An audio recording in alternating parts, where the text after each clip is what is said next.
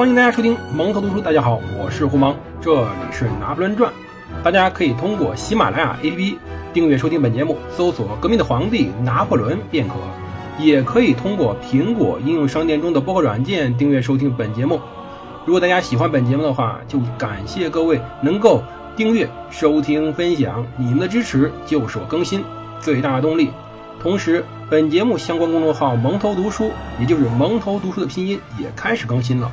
希望各位可以订阅，谢谢各位的支持。我们接着上回讲故事，我们讲到哪儿呢？我们开始讲讲之前整个拿破仑在巴黎遇到的问题。拿破仑回到巴黎呢，当时的督政府表面上很和气、很称赞，实际上很冷淡他的。要知道，你想想，对于当时这个国家的五位执政，你出了大问题、大麻烦，全是靠拿破仑来解决的。财政危机靠拿破仑在意大利抢，而政治危机呢靠拿破仑军队回巴黎处理。可以说，在这个时候，督政府五位督政整个能够安安稳稳坐在这里，基本上就靠他拿破仑去帮忙全权处理一切麻烦。那大家可能问，这拿破仑不是他们的恩人吗？错了，拿破仑以前是恩人，这时候是仇人，斗米恩，升米仇，就这意思。拿破仑的恩太大了，他们还不起，还不起，因此就只能冷淡他，否则拿破仑的威望一定会上升到比他们还高的地步。这是个大麻烦，这对于当时拿破仑也是个麻烦，所以他要低调，他必须低调以保存自身的安全。更何况听说之前莱茵军团的将军就是被这样毒杀的，当然这谣言也有可能真的，但是谁管真假？拿破仑先活着，活着才是好汉嘛。他这个时候更核心在于什么呢？在开始琢磨怎么入侵英国。当时他还会见了之前爱尔兰反抗势力的领袖，同时呢，他还开始到处考察。核心在于布洛涅、敦刻尔克、加莱、奥斯坦德、布鲁塞尔、杜埃等等地方，在于评估如果可以入侵英国的话，这些地方是否可以用。他还咨询了当时的水手、引航员。走私商及渔民，有时候会问到半夜。他最后总结到只有一点，就是这事儿好像不太靠谱。树立什么英格兰军团，其实一点都不可能为将来入侵英国做什么准备。在一七九八年二月二十三号，经过几个月的调查，他开始告知督政府，说道：“不管我们如何努力，我们几年以后，我们的海军才可能称霸海洋。没有海上霸权，就入侵英国的行动。”堪称史上最冒险、最艰巨的任务。要知道，我们的命令必须及时贯彻，但考虑到海军当前的组织状态，他似乎无法做到这一点。如果真的是如此，我们必须放弃远征英国的计划，止步于一个守势，并且在莱茵河上倾注全部精力与物力，以夺取当时英属汉诺威，或者远征东方，威胁英国同印度的贸易。如果以上三策皆不可行，那么我们只能苟合。督政府这时候其实根本不打算求和，他之后也没打算求和过，他只能从三个方案中选一个：要么在莱茵河上进攻当时的英属汉诺威，就是汉诺威是德国的一部分，但这个时候属于英国的辖地；或者远征东方，威胁英国同印度的贸易；或者止步于守势。注重于防守，防止与当时其他地方进攻。这三条，那么三月五号，督政们全权委托拿破仑筹划并指挥全面的埃及出征。对他们看中了埃及，埃及在哪儿呢？埃及在阿拉伯半岛旁边，北非。这地方非常要命，因为埃及不仅有非洲的埃及部分，又连着当时亚洲的一部分。这个地方叫做西奈半岛，是沙漠地形。那么，埃及本土和西奈半岛中间那块地儿，现在也就是这个故事的后来没多少年，修了条运河，叫做苏伊士运河，连接着当时的大西洋与印度洋。所以我们知道埃及多重要了。从埃及进攻以后，它是有可能威胁到英国到印度的航线的。所以当时法国人挑中这个地儿，所以它核心在于。希望拿破仑能进攻埃及。其实督政府的督政们说句实话，这时候挺阴险的。叫做什么？叫做打死外敌平外患，打死自己人平内乱。他们希望这时候拿破仑可以和英国两败俱伤，或者说至少取得一个项目吧。如果真的能把埃及平定下来，便把当时英国东地中海的势力清除了，也就断了他一条贸易路线。就是说，从地中海到埃及下船以后，通过陆上运输，再到红海，从红海再运往当时印度这条路线呢？那么这条路线非常好，如果能打通，自然可以把当时英国一一只手斩断。如果拿破仑败了呢，也不是坏事啊。拿破仑如果大败而归，那么拿破仑就失去了名将的光环了，名誉扫地。实际上，对于督政们是很有利的。两种情况都不赔本，那么都让人喜闻乐见，督政府就非常满意这一点了。当时，英国上院贵族霍兰说呀：“他们派他去那儿，既为了摆脱他，也为了满足他，还为了折服，并且取悦巴黎。”当时的公共舆论界，至于拿破仑，他觉得自己可以趁机随着心中最伟大的英雄亚历山大大帝或者尤利乌斯凯撒的脚步。那么两个人都征服埃及，能够真正的追随自己梦想中的英雄去征服埃及，是真的是当时拿破仑的梦想了。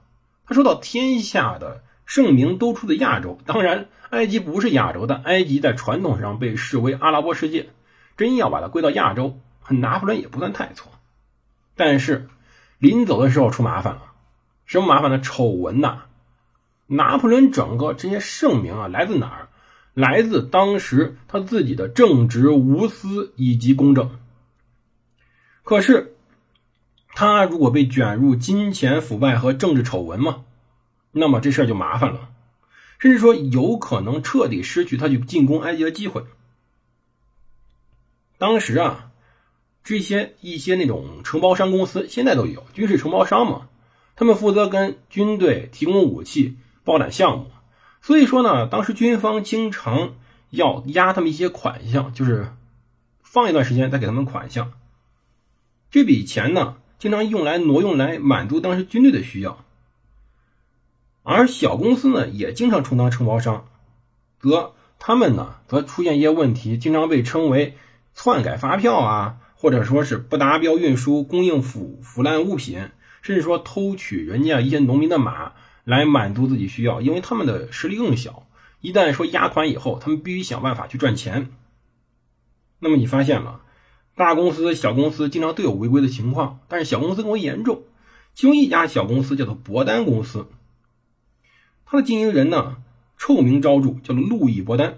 然而，拿破仑从自己的兄长约瑟夫处获得一个消息，说除了其他投资者，巴拉斯、伊波利特·夏尔、约瑟芬都是伯丹的股东。这事儿麻烦了。你想想，约瑟芬是伯丹的股东。一七九六年八月，夏尔离开意大利，但他和约瑟芬保持着亲密的关系。你要知道，这些督政们去搞高利贷。去投机，去搞内幕交易，他们被当时的人们所广为熟知，因此说句实话，也不让人太惊讶。他们本身就肮脏的政客嘛，本身就肮脏的、丑陋的，他们只要能坐在位置上便好了。可是拿破仑是个英雄，英雄就要有名誉。拿破仑这位英雄，这时候身上开始有污点了，那正直开始被人质疑了。如果大家开始知道他的妻子也靠着腐败当时的军队牟利。他在一夜之间会在民众中失去自己的威望。更严重的是，军人们不再会尊重他，因为那些欺负他们的那些可恶的供应商，其中竟然有一家是拿破仑自己家的，这就很丑陋了。他当时呢，亲自在与弗拉弗拉沙公司斗争，还放出了一名董事。虽然说他的初衷是力争意大利军团的最大化，利益最大化。但是这时候，他把人家竞争对手弗拉沙公司的一名董事放逐了，看起来怎么都像一种非常非常为己谋利的行为。在一七九八年，他非常愤怒的带着自己的兄弟约瑟夫去盘问自己老婆约瑟芬，他逼问他。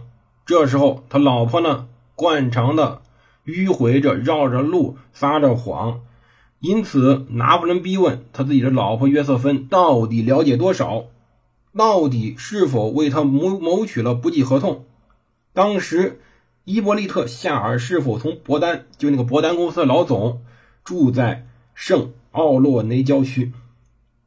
他是否知道，如同流言一般知道他们每天都去哪儿？他还经常与他们会面。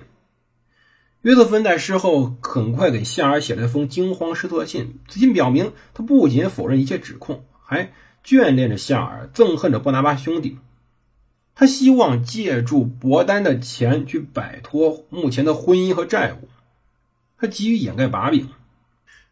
其实从前面和这里看到，可能约瑟芬压根就不喜欢这个小自己九岁的男人，他只是需要一个人帮他们摆脱困境。所以呢，他希望通过这种交易来获得足够的钱，摆脱目前的婚姻。说句实话，拿破仑真是悲哀，在婚姻上。他的第一个老婆根本就不爱他。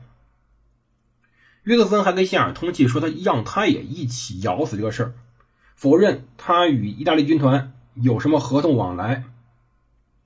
他知道，更多的时候是为了要钱，就是为了要那些法郎。